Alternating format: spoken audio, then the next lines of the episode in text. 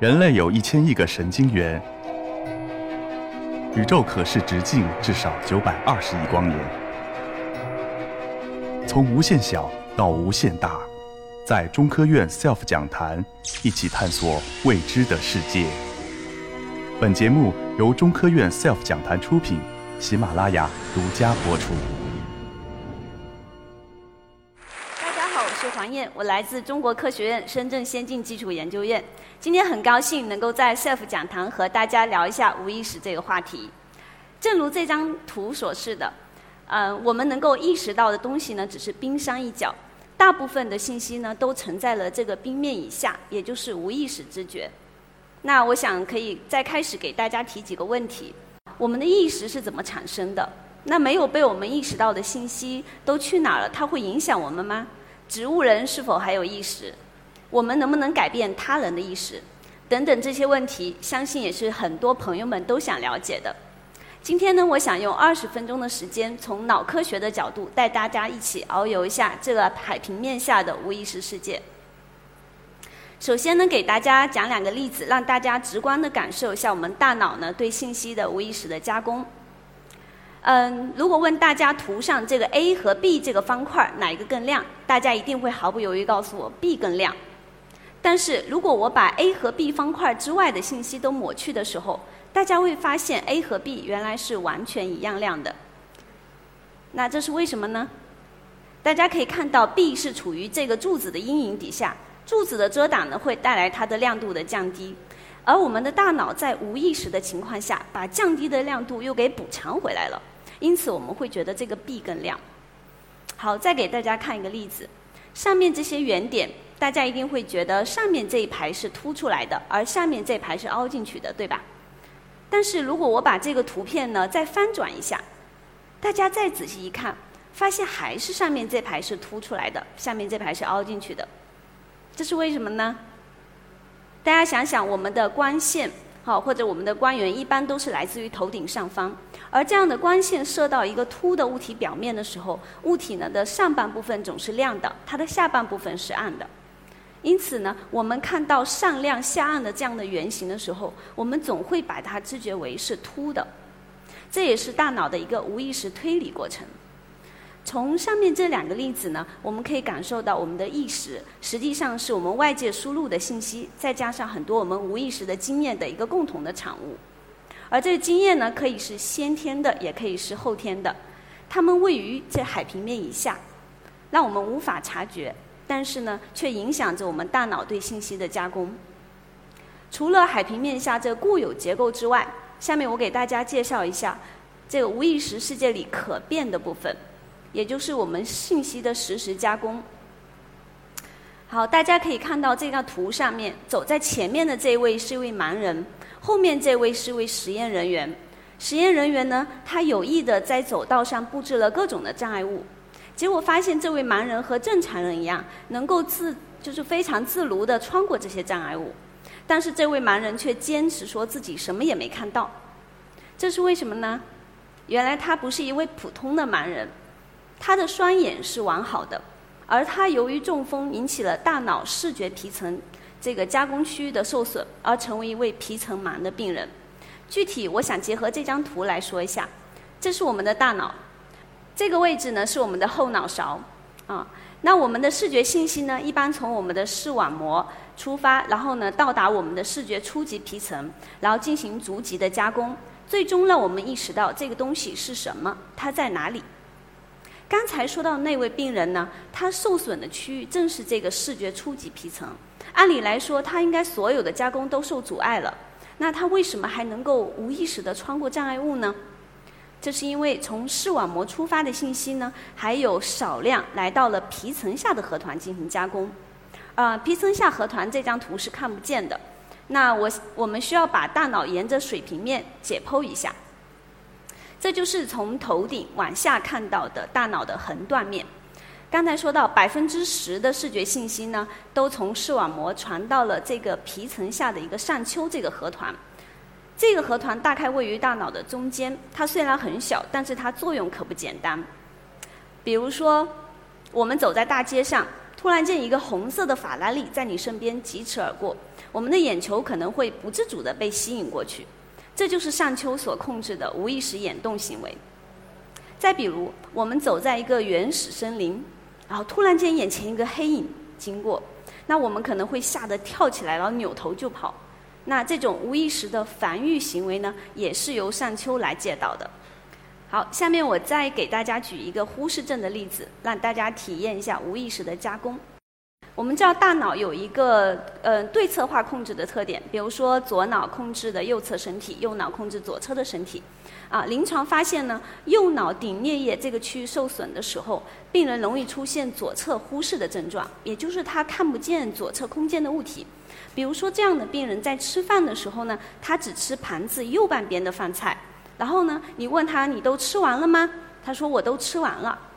那更有意思是，如果你给他看上下这么两幅图，图的右边呢是一样的，左边做了一些手脚。然后你问他上下这两幅图是一样的吗？他说是一样的。那你问他你如果一定要选一幅更喜欢的，你会选哪幅呢？他们都会一致的选择下面那个。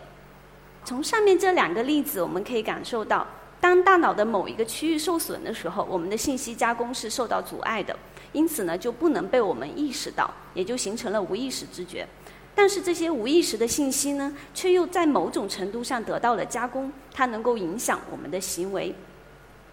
其实稳定的意识的产生呢，它是需要我们的信息呢从一个低级皮层到高级皮层，再从高级皮层返回到低级皮层进行验证的这么一个几个周期的过程。而这个中间如果任何一个环节受阻碍，我们的意识都不能够正常的产生，啊，也就形成了无意识。那也正是利用这一点，我们可以来人为的来制造无意识知觉。好，下面我给大家看两幅图。大家别眨眼，仔细看。第一幅图，好，大家是不是看到了一个三角形闪过？好，再看第二幅图。好，大家是不是看到了一个五角形闪过？好，其实呢，在刚才看的两幅图里面都有三角形，而且呈现的时间是一样长的，它们都只有呈现十几毫秒。但是在第一幅图当中，我们非常容易知觉到三角形，而第二幅图却没看到它。原因是我们在第二幅图里面，后面三角形的背后跟了一个五角形，它具有掩蔽作用，它能够使得前面这个图形变得不可见。这就是用来制造无意识的视觉掩蔽技术。好，下面我再给大家介绍另外一种制造无意识的技术，叫双眼竞争。在实验室里，我们可以用立体镜。让这个我们的两个眼睛完全看到不同的东西。比如说，我们的左眼呢看到的是竖条纹儿，然后右眼看到的是横条纹儿。大家想想，我们的知觉是什么呢？是一个横竖交叉的格子吗？其实并不是的。我们会一会儿感觉到是竖条纹出现，一会儿感觉到是横条纹出现，这么周而复始的往下。但是呢，如果我们给一只眼睛呈现一些低对比度的刺激，比如说面孔刺激，另外一个眼睛呢呈现高对比度动态的彩色刺激，那这个动态彩色刺激呢，在双眼竞争当中，它就具有绝对的优势，它能够完全的抑制左边，呃，就是刚才那个面孔刺激，因此面孔刺激呢就变成了无意识的加工了。好，刚才介绍了怎么去制造无意识。下面我讲讲我们怎么利用无意识知觉。无意识启动呢，是在实验室里经常用的一种研究无意识对我们行为影响的一种心理学范式。啊，我再用前面刚才的三角形这个例子，虽然我们那个三角形看不见，但是呢，它会影响我们对后面这个图形的判断。比如说。当我们这个三角形跟后面这个图形的形状是完全一致的，比如说都是三角形或都是五角形，那我我们的这个反应速度呢就会加加快。但是如果前后两个图形是不一致的时候，我们对后面这个图形的判断的速度呢就会减慢。啊，这个也就是无意识启动效应。不仅是在实验室，无意识启动在现实生活中应用的也是最广的。举个例子。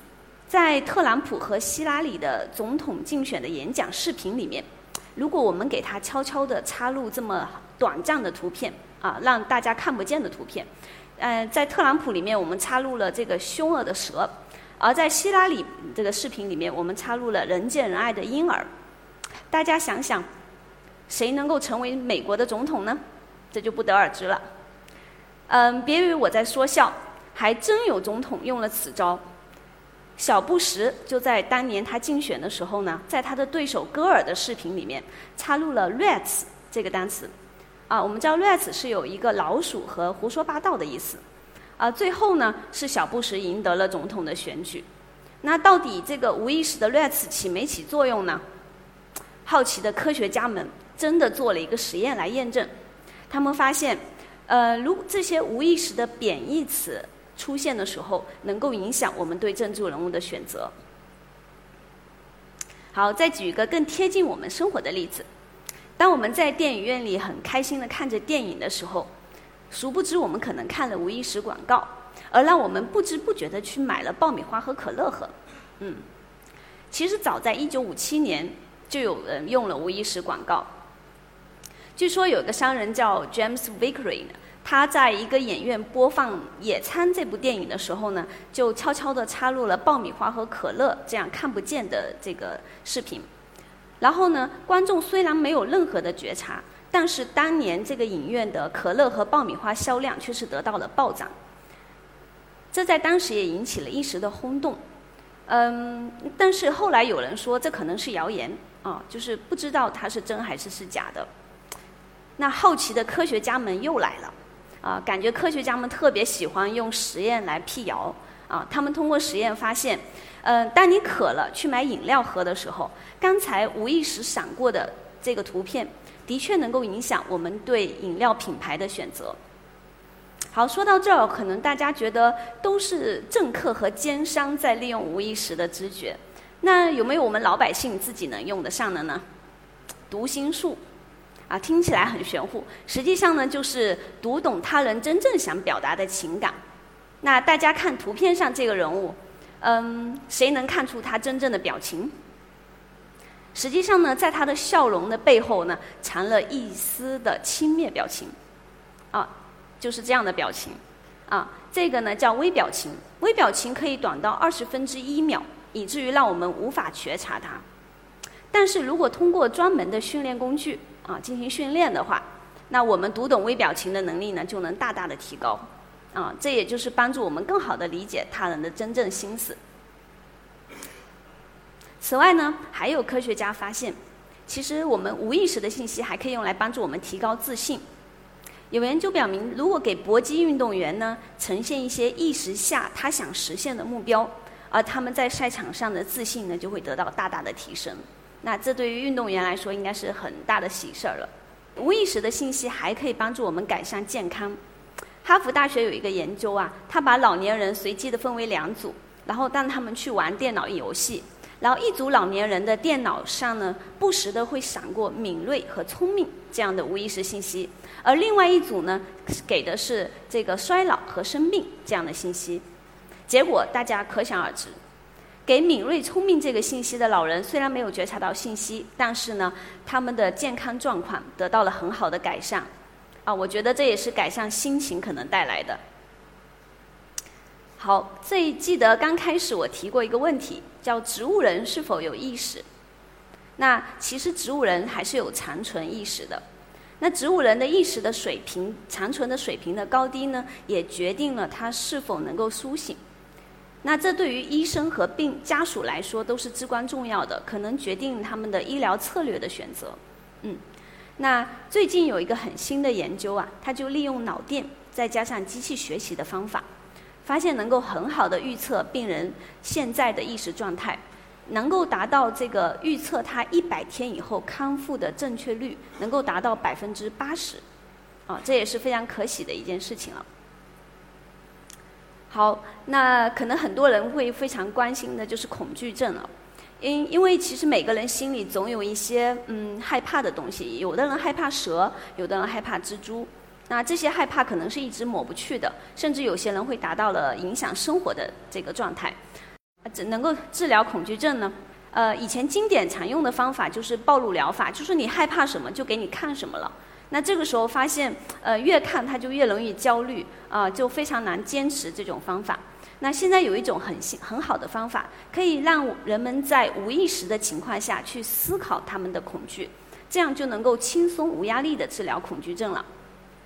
这种方法比较神奇，就参与者躺在一个磁共振仪器里面扫描着他们的大脑，他们的眼前看着一个屏幕，他们要做的事情呢，就是让屏幕上这个圆圈变大。他们完全呃，如果这个圆圈变得越大，他们得到的现金报酬也就越多。这个整个过程当中，他们不用去看自己害怕的图片，呃，也不知道实验的真正目的。实际上呢，在他的大脑被扫描的时候，我们一直在读取他视觉皮层的激活信息。当他视觉的皮层的激活的状态跟他这个看到恐惧图片时激活的这个 pattern 是很类似的时候，这个圆圈屏幕上圆圈就会变大。所以呢，如果他屏幕上圆圈变大，就相当于这个参与者在无意识的情况下在思考，也在看这张图片。因此呢，这么几个小时的训练以后呢，他对这个恐原来自己害怕的东西就变得不害怕了。好，最后呢，我想给学生朋友们带点福利。呃，很多朋友都抱怨这个背单词很难啊，很费时间啊，影响睡觉时间啊。有没有能够一边睡觉一边学习的方法呢？那很高兴告诉同学们，你们的梦想成真了啊！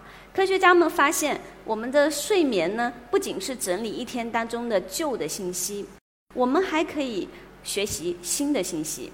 利用脑电，我们可以探测睡眠的不同的阶段。比如说有这个快速眼动睡眠啊，还有不同层次的浅睡和深睡。科学家们发现，即使在意识水平最低的这个深度睡眠阶段，我们还是能够学习完全新的单词。这个是不是很多朋友想马上就用上呢？啊，好，说到这儿，我们可以看到无意识的知觉呢，它其实影响了我们生活的各个方面。包括我们的决策、我们的自信、我们健康、我们学习、社交以及我们的生存。好，很高兴今天和大家分享这个话题，也希望今天大家的无意识海底世界之旅收获满满。谢谢大家。